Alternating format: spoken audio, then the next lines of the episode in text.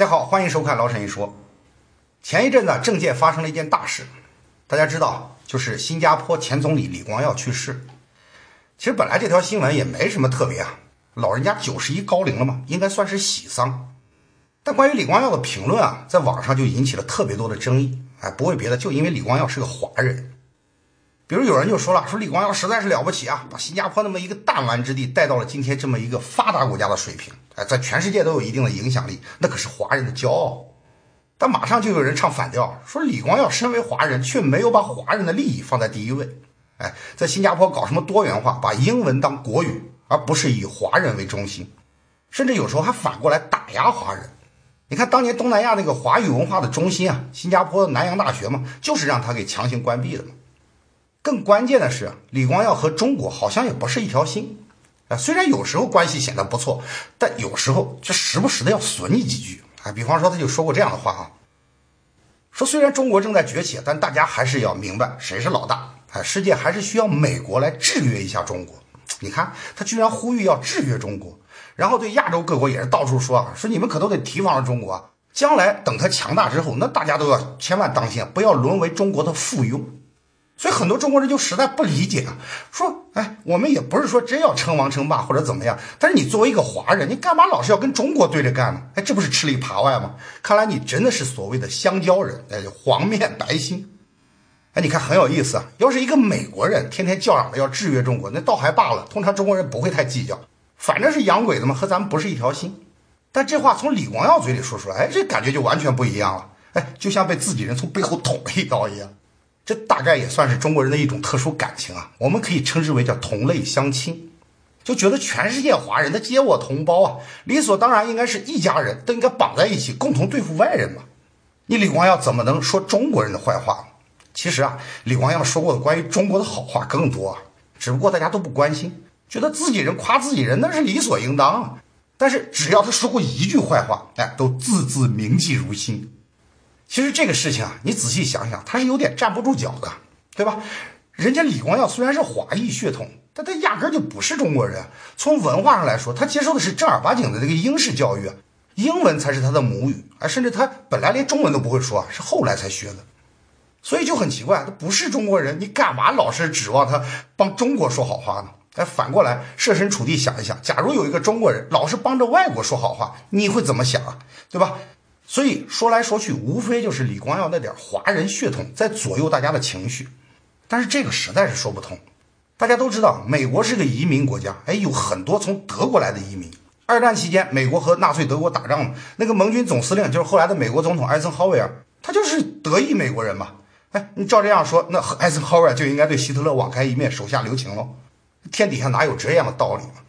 所以你会发现，很多中国人他们对国际政治的理解还停留在一种非常初步的阶段啊，停留在讲感情、讲义气、讲血缘关系的，就是这种类似于宗族社会的层次。哎，这恰恰是我们在政治上还不够成熟的标志。实际上，如果回顾历史，你就会发现，正是这种血缘观，哎，正是这种认祖归宗的情节，反而使得海外华人在政治上吃了大亏。比方说啊，历史上中国人其实很早就开始往海外移民了，尤其是东南亚地区，当时候叫南洋嘛。从清朝末年开始，大量的华人就移居到南洋了，而中国人就擅长做生意嘛，所以很快就掌握了当地呃经济话语权，当地大量的什么生意啊产业都掌握在华人手里。那现在问题来了，按理来说，你人又多，经济上又有优势，理所应当应该在当地形成很多以华人为中心的国家或者社区嘛？哎，但偏偏就是没有。为什么呢？就是因为很多华人他过于认同自己中国人的身份，哎，总觉得我在南洋我是来赚钱的，我是来做生意的，我老家还在中国的某某地方，我不是这里人，所以他对当地当然就没什么认同感，哎，自然也就没想到要给自己争取什么权益，而权益这个东西，它永远不会自动送上门来，你不争就一定会被别人争取。一个典型的例子就是马来半岛的独立。马来半岛本来是英国人的殖民地嘛，二战之后英国撑不住了，日不落帝国散家了嘛，所以决定要撤，啊，让你们马来半岛自己独立吧。所以当时就要成立所谓的马来亚联邦。马来亚这个地方，它真正的土著实际上是很少的。当时马来亚三大民族啊，马来人或者叫巫人啊，就是那个巫婆的巫啊，还有华人，还有印度人，他们实际上都是外来民族。从人口比例上来看，马来人和华人基本上平分秋色，马来人占百分之四十四，华人占百分之三十九。哎，你说有啥区别？这还不算啊，新加坡的华人要是算进去，整个马来半岛的华人，那实际上比马来人多呀。在经济上，华人也处于绝对优势地位啊！哎，不是相对，是绝对优势啊！百分之七十的纳税人都是华人，什么财团呀、首富啊，都是华人占据了。所以你说就奇怪了，那照理来说，华人本来应该在马来亚的政治舞台上担任主导才对啊，不是吗？哎，但当地的华人对政治却极其冷淡。在马来亚独立的前夕啊，正是各族各派都抢着划分蛋糕的关键时刻，华人各个社团行动都非常缓慢，甚至连最重要的那个公民权都没有好好的去争取一下，导致最后大批华人居然连合法的马来亚公民身份都没有。哎，他们可能觉得说，哎，我是个中国人嘛，我去争了一个马来亚的身份干嘛？但是你想想，连最基本的公民身份都没有，你在当地还有什么权利可言呢？包括那些获得了身份的华人。他们参与政治的热情也是非常之低。你看，一九五四年马来亚第一次立法会选举的时候，只有十四万华人去投票。当时整个马来亚有一百九十万华人啊，虽然很多人是被排除在外，哎，你没有身份嘛，你当然不让你投票了。但就算是这样，那也还有六十万华人。结果最终居然只有四分之一的人去投了票。你看，相比之下，马来人投票总数那就高得多嘛，一百零八万。你看，两个民族本来人数都差不多，结果最终的投票数竟然差了将近八倍，八倍啊！那肯定导致马来亚的立法会啊、议会啊、政府内阁哎都被马来人全面控制嘛。所以最终马来亚独立的时候就确定了，这个国家就要以马来人为中心啊！哎，马来族取得了大量的特权，甚至还白纸黑字写进宪法，而华人呢就顺理成章的被边缘化。所以你要知道，政治它在本质上是一种权力斗争。是一种利益的权衡，哎，它不是攀亲戚，不是讲感情，更不会动不动的就扯，哎，咱们五百年前是一家。真正的政治家，他的一切所作所为都是基于利益的计算，哎，以此来决定究竟应该是妥协还是斗争。而讽刺的是，冷冰冰的计算往往会比充满感情的口号能够带来更多实际和有用的结果。所以你看，我们就以李光耀为例啊，很多人总结李光耀的一生，说他一一生的唯一的原则就是实用主义啊，或者叫功利主义嘛。啊，我没有永远的朋友，也没有永远的敌人，只有永远的利益。大家都听过这话吗？只要有利可图的事情，我就去干。所以李光耀从来没有认同说自己是中国人，也没有从来没有说过说自己就是代表华人的利益。但恰恰就是这样，反而能够获得成果。看，如果没有这位实用主义者的运筹帷幄，那今天地球上除了中国之外，恐怕再也不会有第二个以华人为主导的独立国家。历史有时候就是这么奇妙。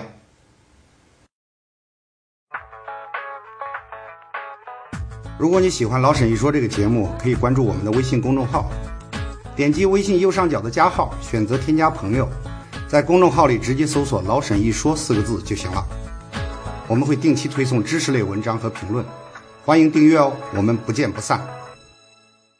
如果你穿越回一九五四年，告诉当时的人们说新加坡最后哎就会将获得自主独立，恐怕大多数人都是嗤之以鼻，然后告诉你这绝对不可能的。哎，这个不是他们没眼光啊，因为从当时的情况来看，这种判断是相当合理的。因为首先英国就不允许新加坡独立，哎，整个马来半岛本来都是英国的殖民地嘛。现在他觉得力不从心了，说马来亚我就算了，允许你独立，但是新加坡呢，必须跟马来亚割裂开，哎，我要把新加坡握在自己手里，因为你看看地图你就了解了嘛，新加坡的地理位置那实在是太重要了，英国绝对不肯放弃这样一块风水宝地。退一万步说，就算新加坡将来要脱离英国，也只允许你成为马来亚的一部分，啊，绝不允许你自成一家。因为英国担心啊，新加坡大部分是华人啊，一旦独立建国，那难免就成为中国的海外分舵嘛。当时是冷战嘛，说这么重要的地方，如果给共产主义阵营的抢了去，那肯定是不能接受的。英国虽然在走下坡路，毕竟在东南亚长期殖民，那我还是这里管事的老大嘛，所以这是第一。其次呢，绝大多数人也觉得说新加坡这么一个弹丸之地，你不可能自己独立嘛，你区区一个小岛，怎么养得活自己呢？哎，别的不说，光是淡水问题就能活活渴死你。其实新加坡跟香港很类似，都是城市型的小岛，严重缺水。如果没有内地供水，根本就支撑不了这么多的人口。所以你要跟马来亚翻脸，还，自己独立，那真的是痴人说梦。所以，如果你想一下，如果你是在一九五四年，哎，作为一个毫无政治背景的留学生，哎，跟几个小同学一起在小黑屋里嘀嘀咕咕就创立了一个党派，然后要在短短十年之内，不但是新加坡完全独立，哎，既不依附英国，也不依附马来亚，既要解决国家的生存问题，还要保持发展前景，同时呢，自己还要当上国家元首，哎，还要彻底把所有的反对派，不管是军事上的还是政治上的，都要通通消灭殆尽。哪怕就是要求你在穿越小说里完成这个任务，你恐怕都觉得有一定难度吧。但是李光耀硬是在现实中就做到了这所有的一切。他凭的是什么呢？哎，就是彻底的实用主义。谁对我有好处，我就跟谁联手。而一旦发现风向不对，那本来的盟友马上就可以成为敌人。比方说啊，李光耀的第一个盟友就是马来西亚共产党，哎，也就通常说的马共。因为他很清楚啊，虽然我们几个人创立了一个所谓的新加坡人民行动党，但说白了，这其实不就是玩票吗？就是这么一群海外归来的留学生啊，平时意气风发，指点江山，挥斥方遒，哎，那是可以的。但是要实打实的去搞政治，哎，普通老百姓谁认你啊？想要凭自己的力量选举胜出，那简直是白日做梦。啊！所以他需要一个真正有实力的、有人脉的盟友，哎，就找到了马共。马共在华人群众中啊，尤其是工人中间啊，那影响力巨大。但是他们当时啊，左的太厉害，还公开鼓吹要武装起义，暴力推翻英国的殖民统治。那你说英国人能答应吗？所以当局他肯定要镇压嘛，就宣布马共是非法组织。所以对于马共来说，很多事情就不能光明正大的进行，哎，他也需要一个合法的身份来掩护。所以你看，我需要实力，而你刚好有实力；而你需要伪装，而我刚好可以提供一个合法政党。双方是各取所需，一拍即合。所以初期的人民行动党经常被比喻为狮身人面像，意思就是两者的结合。马共在群众中的广泛基础，就给他提供了狮子的身体；而李光耀等人呢，就给他一张人脸，那就是政治上的合法地位。所以在最初期，就是凭借着马共的力量，人民行动党才出战告捷。在一九五五年的选举中，就获得了三个议会席位。哎，李光耀本人也当选议员嘛，就捞到了政坛的第一桶金。但话说回来了，你以为李光耀他真心是要跟马共合作？哎，那不可能的嘛！我们之前说了，他就是一个典型的实用主义者，跟马共的合作完全是因为共同利益。其实李光耀本人根本就不认同马共的那一套，甚至是一直把他们当做潜在的政敌对待。所以很多时候他也会使用一些阴招。比方说啊，两年之后，就是一九五七年，新加坡又跟英国开始谈判，想要把自己的地位从原来那个直属殖民地提高到自治邦，啊，就除了军事和外交之外，把所有的权利都要逐渐回收。哎，律师出身的李光耀就在这次谈判中起到了很关键的作用。但是后来很多学者都说，说李光耀在这次谈判中完成的最重要的事情，还不是说服英国人，而是埋下了两条关键的伏笔。第一就是成立那个内部安全委员会，表面上目的是为了所谓的呃什么反颠覆，但实际上谁也没想到，这后来就成了他用来打击政敌的最好手段。第二，同样出于防止颠覆国家的名义，他又提出被捕的政治犯哎不得参加下一次大选，哎这样一来就把马共的那个主要领导人林清祥就踢出了一九五九年的选举。你看这算计的有多深啊！当时双方表面上还是紧密合作的伙伴了。实际上，暗底下已经开始各种使劲儿，所以我们平时看什么《纸牌屋》啊，《甄嬛传》，好像剧中的人物个个都是心机深沉啊，一肚子阴谋。其实，真正的政治高手，他的布局和计算，那比起这些剧里的描写是只高不低啊。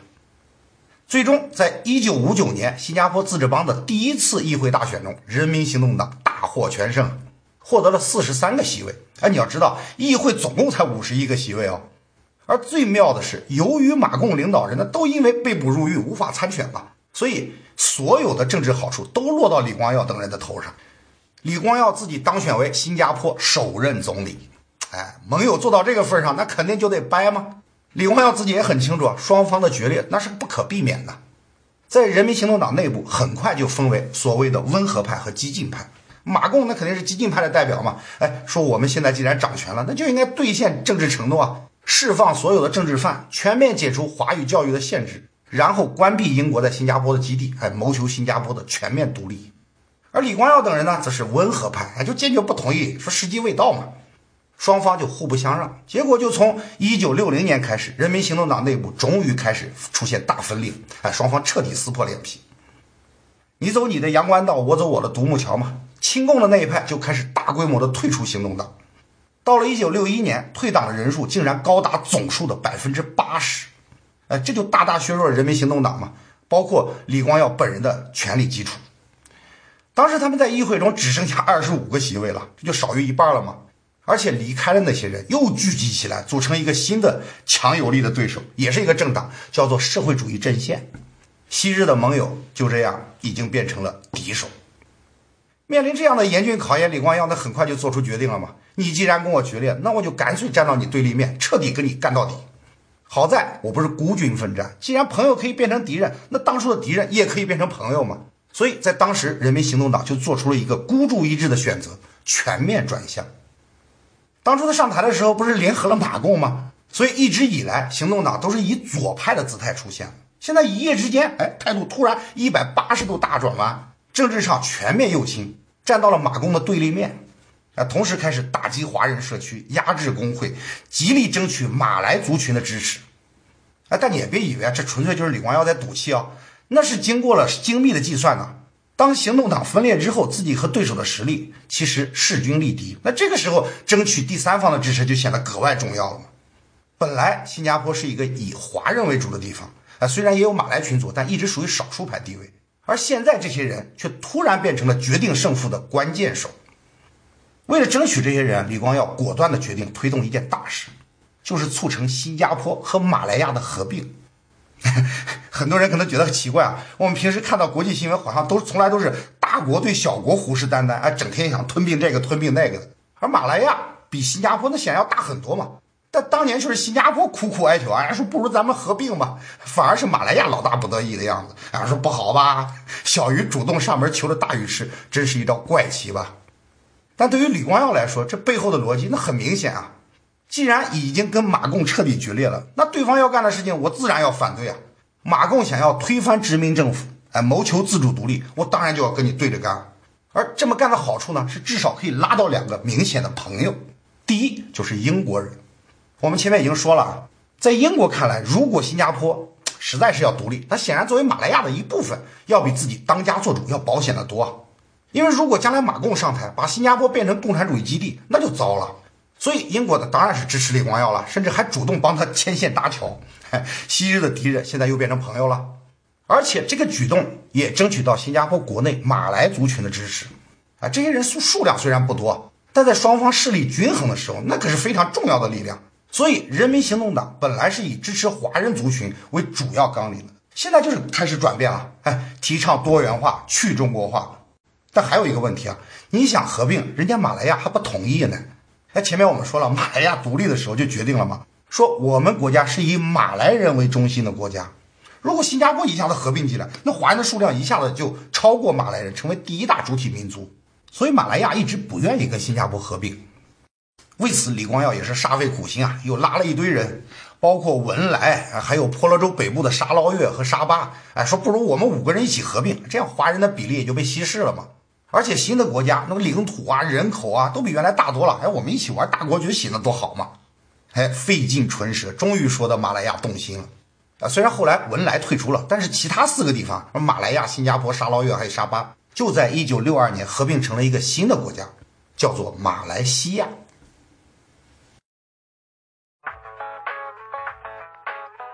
如果你喜欢老沈一说这个节目，可以关注我们的微信公众号。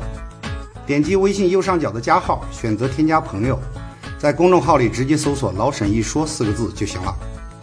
我们会定期推送知识类文章和评论，欢迎订阅哦。我们不见不散。新马的成功合并啊，给当年的李光耀在最危险的时候争取到了一个喘息的机会。有了英国人和马来族群的支持，那李光耀终于重振旗鼓，哎，惊险的度过难关，在一九六三年的大选中险胜对手。啊，虽然得票率只有百分之四十七，还是不足一半，但好歹在议会中那是获得了多数席位啊，自己也成功连任。一九六三年的大选是新加坡历史上最激烈的一次选举，啊，可惜在某种程度上也是最后一次。在恢复元气、站稳脚跟之后，李光耀就决定从此再也不能给对手留下任何机会，啊让他们再次把自己逼到这种程度。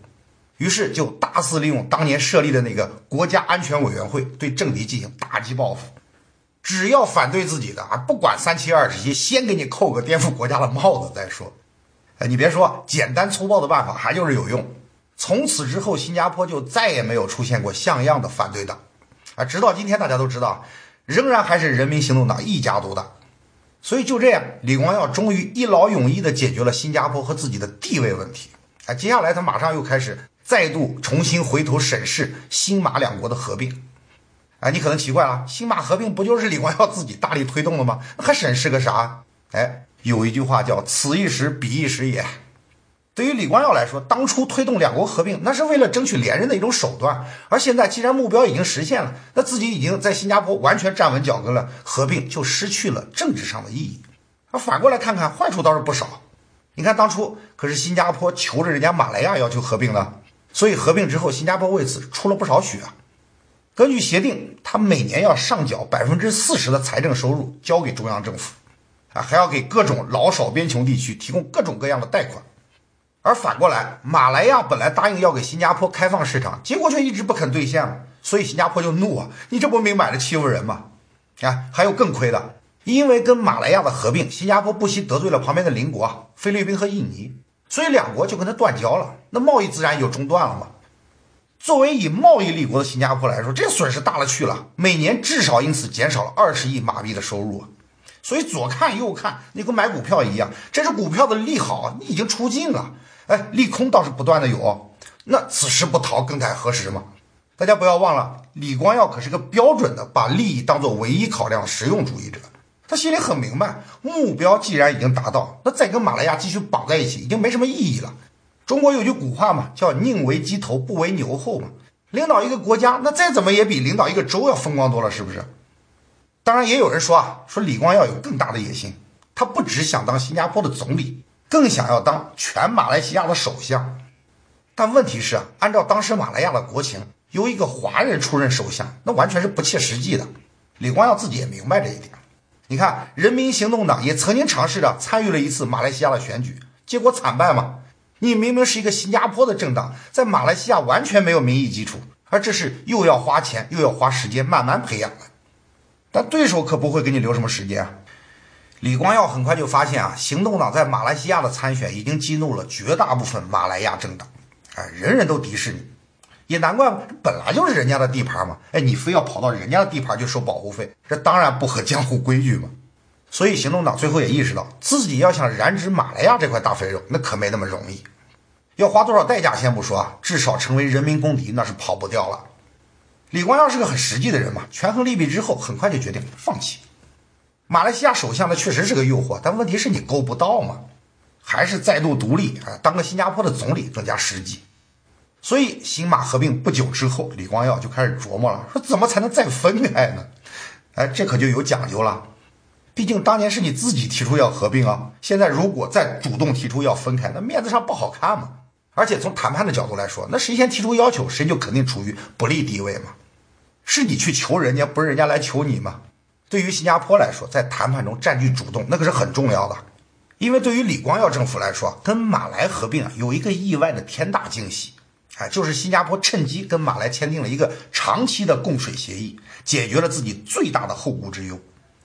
一九六一年和一九六二年两次签订合同，马来亚同意从柔佛河抽取淡水供应新加坡，每天供应一百一十五万立方，价格呢，哎，便宜的就跟白送一样。每一千加仑只收三分钱马币，而且有效期长达一百年，啊，就直到二零六一年才失效。你看多大的利益啊！但你别忘了，这样的优惠价那是马来亚在两国合并的基础上才跟你签的，那是当做一家人才给的。但是现在新加坡要想分家，那关键的是你就得想办法了，你得确保这份协议能够继续得到执行啊。如果是新加坡主动提出要求，那就被动了啊！你跑来骗了我一堆利益，吃干抹净了还要跑，那不行啊！既然你破坏协议在先，难保马来亚就不拿供水的问题来掐你脖子。所以李光耀想来想去，决定玩一套更绝的手法。我不主动提分家，但我就是要不断闹事儿，最终让你马来亚受不了我。哎，你最好主动把我给踢走。所以就在那段时间里，你就看到李光耀就不停的在瞎折腾啊，不断的发表各种挑衅的讲话。大家都知道，新马两国之间最敏感的话题就是种族问题嘛。哎，当时新加坡发生了好几起种族骚乱，就引起马来西亚全国轩然大波。李光耀呢，就非要往这个伤口上继续撒盐，啊，到处说说各种族应该平等啊，哎，不管是马来人还是华人都应该一视同仁嘛，谁规定你马来人就应该享受特权呢？当然，这些话在道理上呢，当然是不错哈。但是对于马来亚执政党来说，你这分明就是明目张胆的挑战底线嘛！哎，你又不是不知道，我们马来亚在立国之前就说好了，说这是一个马来人的国家。哎，昨天你求我们合并的时候，你咋不说呢？哦，现在你李光耀拼命放大嗓门，到处宣传，说马来亚不光是马来人的，而是所有马来西亚人的国家，什么华人啊、印度人啊，都要跟马来人有一样的权利。那你什么意思啊？是不是想趁机抢蛮多钱，想搞阴谋政变啊？这还不算，李光耀甚至还公然和执政党对着干，哎，跟那个五个反对党一起组织了所谓反对党统一阵线，哎，这明摆着是要逼宫的节奏哦。所以当时几乎所有的马来议员都把李光耀看成是眼中钉、肉中刺，啊，不止一次呼吁啊，说干脆把他给抓起来，甚至有人公开焚烧他的画像。哎，你说难道李光耀本人他自己不知道种族是个敏感话题啊？不知道自己是在玩火吗？他当然知道了，但这可能正是他的目的。他就是要通过不断的挑衅，哎，进一步破坏马来亚跟新加坡的关系，使得双方最终不得不分开，而且最好还是由对方首先开口，以便实现自己的利益最大化。结果他还真的就达到目的了。一九六五年，当时的马来西亚首相啊叫东姑拉曼，看到双方谈判再次破裂呢，实在是忍无可忍了，终于提出，哎呀，说干脆不如咱们散伙吧。你回你的高老庄，我回我的流沙河。哎，分家之后我们还是朋友嘛。这个时候，李光耀心里大概是一阵窃喜啊。当然，表面上还得装作被逼无奈，半推半就。啊，双方很快就秘密达成协议。这个时候，新加坡甚至反客为主啊，不仅确保了供水协议继续执行，甚至反过来向马来西亚还提出了不少条件。到了一九六五年八月九号上午，两国同时宣布，哎，各自从此独立。成立不到两年的马来西亚联邦，从此之后就变成两个国家了。啊，之前我们提到了那个穿越小说里那个都难实现的任务啊，从此就在李光耀手上就变成现实了。所以你看，真正高明的政治家，他的手段就是这么玩的。当然了，李光耀本人从来不承认这一点啊，在他自己著名的那个回忆录里，他自己是这么说的：说新马分家是马来亚单方面的决定，而我自己只是被迫接受而已。甚至在当时记者发布会上，李光耀还表现得很痛苦啊。结果全世界呢，就真的以为李光耀是被逼无奈，是不得已被抛弃的一方。但从现在的资料来看，李光耀其实根本就没有为防止分裂做过什么实际的努力，甚至还有材料显示啊，李光耀自己就曾经主动谋求过分家。他曾经联合那个文莱啊、沙捞越、沙巴，想来一个反客为主，哎，成立一个以新加坡为中心的联邦，反过来把马来亚给孤立出去。啊，当然这事最后也没成啊。但你明显可以看出，李光耀哪里是什么凭感情用事的人。啊，甚至可以说，但凡优秀的政治家，哪一个又会是凭感情用事的人呢？好了，新加坡独立的经过到这里就讲完了。在接下来的几十年里，这个小国凭着一贯的实用主义外交，啊，不讲情不讲理，一切从实际利益出发，到今天已经成为亚洲最发达的国家之一，也是全世界华人最富裕的地区。所以我并不关心李光耀是否曾经对中国发表过什么不友善的言论，啊，也不关心他是否。始终把华人的利益放在第一位，要真正关心的，倒是我们是否能从这位老人身上学到点什么。